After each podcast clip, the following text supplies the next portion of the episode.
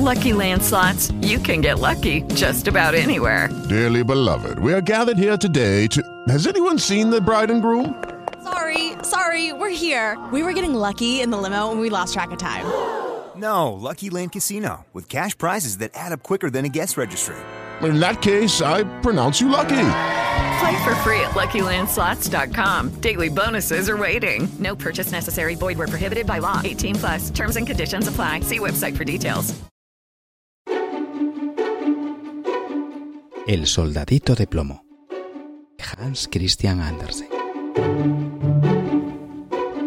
Había una vez 25 soldaditos de plomo, hermanos todos, ya que los habían fundido en la misma vieja cuchara. Fusil al hombro y la mirada al frente, así era como estaban, con sus espléndidas guerreras rojas y sus pantalones azules.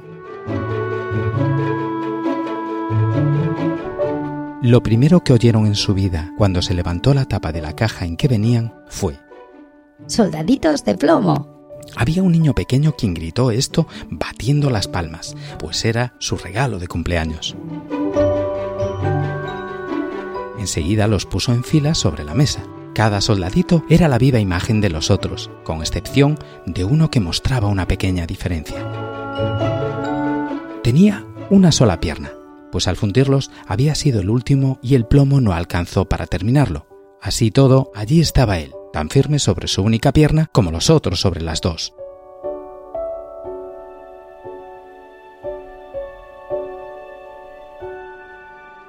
Y es de este soldadito precisamente de quien vamos a contar la historia.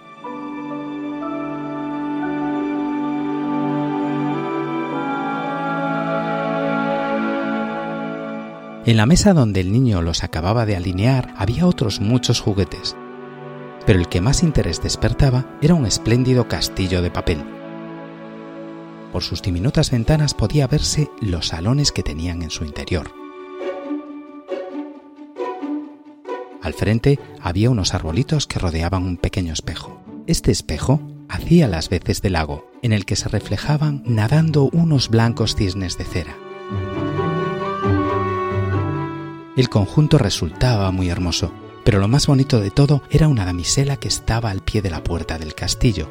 Ella también estaba hecha de papel, con un vestido de clara y vaporosa muselina, con una estrecha cinta azul anudada sobre el hombro a manera de banda, en la que lucía una brillante lentejuela tan grande como su cara. La damisela tenía los dos brazos en alto, pues han de saber ustedes que era bailarina y había alzado tanto una de sus piernas que el soldadito de plomo no podía ver dónde estaba, y creyó que como él solo tenía una. Esta mujer me conviene para esposa, se dijo. Pero qué fina es, si hasta vive en un castillo. Yo, en cambio, solo tengo una caja de cartón en la que ya habitamos 25.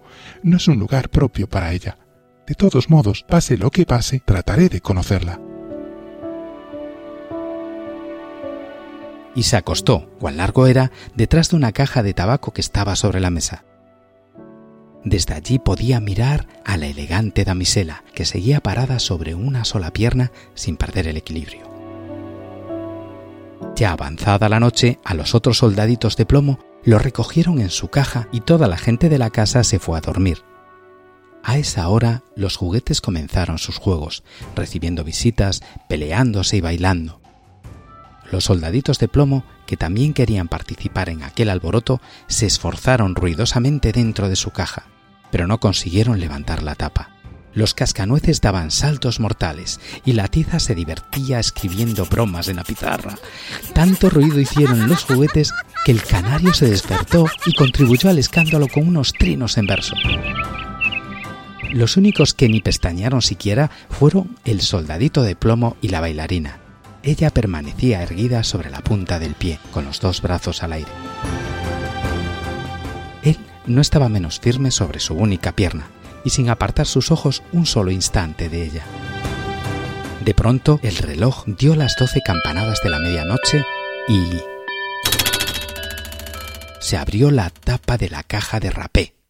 Mas... ¿Creen ustedes que contenía tabaco? No. Lo que allí había era un duende negro, algo así como un muñeco de resorte. Soldadito de plomo, Gritó el duende. ¿quieres hacer el favor de no mirar más a la bailarina? Pero el soldadito se hizo el sordo. Está bien, espera mañana y verás, dijo el duende negro. Al otro día, cuando los niños se levantaron, alguien puso al soldadito de plomo en la ventana. Y ya fuese obra del duende o de la corriente de aire, la ventana se abrió de repente y el soldadito se precipitó de cabeza desde el tercer piso. Fue una caída terrible. Quedó con su única pierna en alto, descansada sobre el casco y con una bayoneta clavada entre dos adoquines de la calle. La sirvienta y el niño bajaron apresuradamente a buscarlo, pero aún cuando faltó poco para que lo aplastasen, no pudieron encontrarlo. Si el soldadito hubiera gritado Aquí estoy, aquí estoy, lo habrían visto, pero él creyó que no estaba bien dar gritos porque vestía un uniforme militar. Luego comenzó a llover, cada vez más y más fuerte, hasta que la lluvia se convirtió en un aguacero torrencial. Cuando escampó, pasaron dos muchachos por la calle. ¡Qué suerte! Aquí hay un soldadito de plomo. Vamos a hacerlo navegar. Y construyendo un barco con un periódico, colocaron al soldadito en el centro, y allá se fue por el agua de la cuneta abajo. Mientras los dos muchachos corrían a su lado dando palmadas. Santo cielo, cómo se arremolinaban las olas en la cuenca y qué corriente tan fuerte había. Bueno, después de todo ya le había caído un buen remojón el barquito de papel saltaba arriba y abajo, y a veces giraba con tanta rapidez el soldadito sentía vértigos. Pero continuaba firme y sin mover un músculo, mirando hacia adelante, siempre con el fusil al hombro. De buenas a primeras el barquichuelo se adentró por una ancha alcantarilla, tan oscura como su propia caja de cartón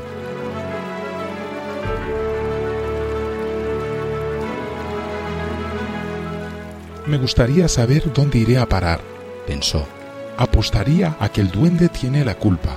Si al menos la pequeña bailarina estuviera aquí en el bote conmigo, no me importaría que esto fuese dos veces más oscuro.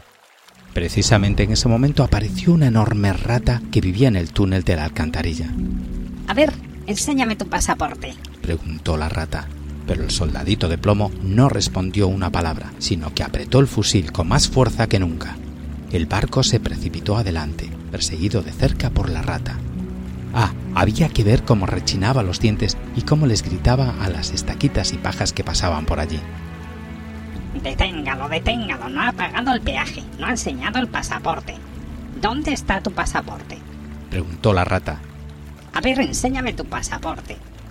La corriente se hacía más fuerte y más fuerte, y el soldadito de plomo podía ya percibir la luz del día allá en el sitio donde alcanzaba el túnel. Pero a la vez escuchó un sonido atronador, capaz de desanimar al más valiente de los hombres. Imagínense ustedes, justamente donde terminaba la alcantarilla, el agua se precipitaba en un inmenso canal.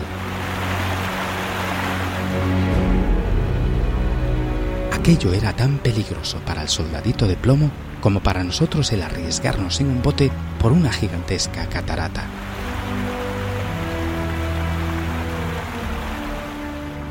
Por entonces estaba ya tan cerca que no logró detenerse y el barco se abalanzó al canal. El pobre soldadito de plomo se mantuvo tan derecho como pudo. Nadie diría nunca de él que habría pestañeado siquiera. El barco dio dos o tres vueltas y se llenó de agua hasta los bordes. Se hallaba a punto de zozobrar. El soldadito tenía ya el agua al cuello. El barquito se hundía más y más. El papel de tal empapado comenzaba a deshacerse. El agua se iba cerrando sobre la cabeza del soldadito de plomo. Y este pensó en la linda bailarina, a la que no vería más, y una antigua canción resonó en sus oídos. Adelante, guerrero valiente, Adelante te aguarda la muerte.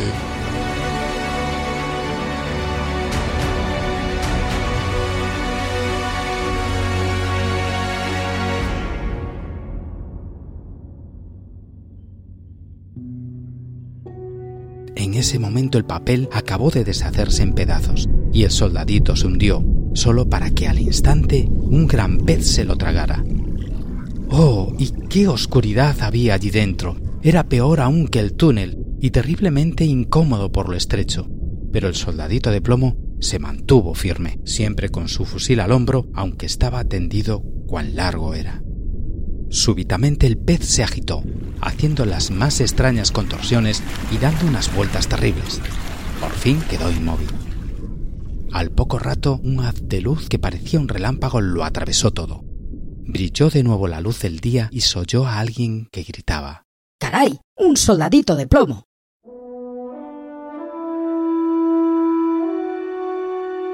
El pez había sido pescado, llevado al mercado y vendido, y se encontraba ahora en la cocina, donde la sirvienta lo había abierto con un cuchillo. Cogió con dos dedos al soldadito por la cintura y lo condujo a la sala, donde todo el mundo quería ver a aquel hombre extraordinario que se dedicaba a viajar dentro de un pez. Pero el soldadito no le daba la menor importancia a todo aquello.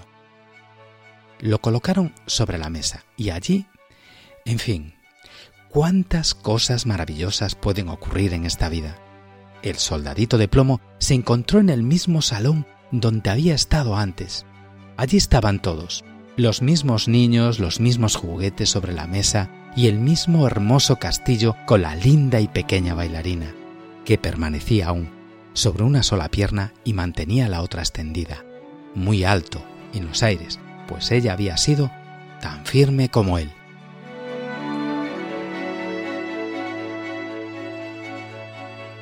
Esto conmovió tanto al soldadito que estuvo a punto de llorar lágrimas de plomo. Pero no lo hizo, porque no habría estado bien que un soldado llorase. La contempló y ella le devolvió la mirada, pero ninguno dijo una palabra. De pronto, uno de los niños agarró al soldadito de plomo y lo arrojó de cabeza a la chimenea. No tuvo motivo alguno para hacerlo. Era, por supuesto, aquel muñeco de resorte el que lo había movido a ello. El soldadito se halló en medio de intensos resplandores, sintió un calor horrible, aunque no supo si era causa del fuego o del amor.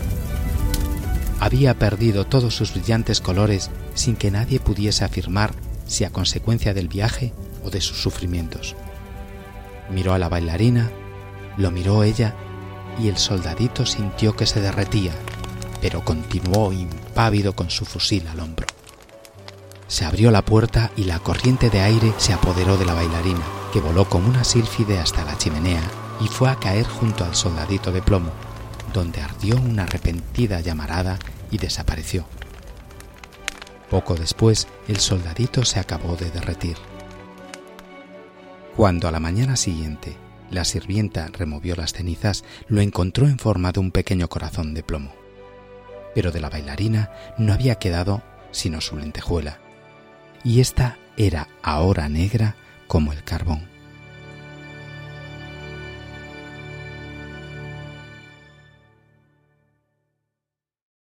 With lucky landslots, you can get lucky just about anywhere. Dearly beloved, we are gathered here today to. Has anyone seen the bride and groom? Sorry, sorry, we're here. We were getting lucky in the limo and we lost track of time. No, Lucky Land Casino, with cash prizes that add up quicker than a guest registry in that case, I pronounce you lucky. Play for free at LuckyLandSlots.com. Daily bonuses are waiting. No purchase necessary. Void were prohibited by law. 18 plus. Terms and conditions apply. See website for details.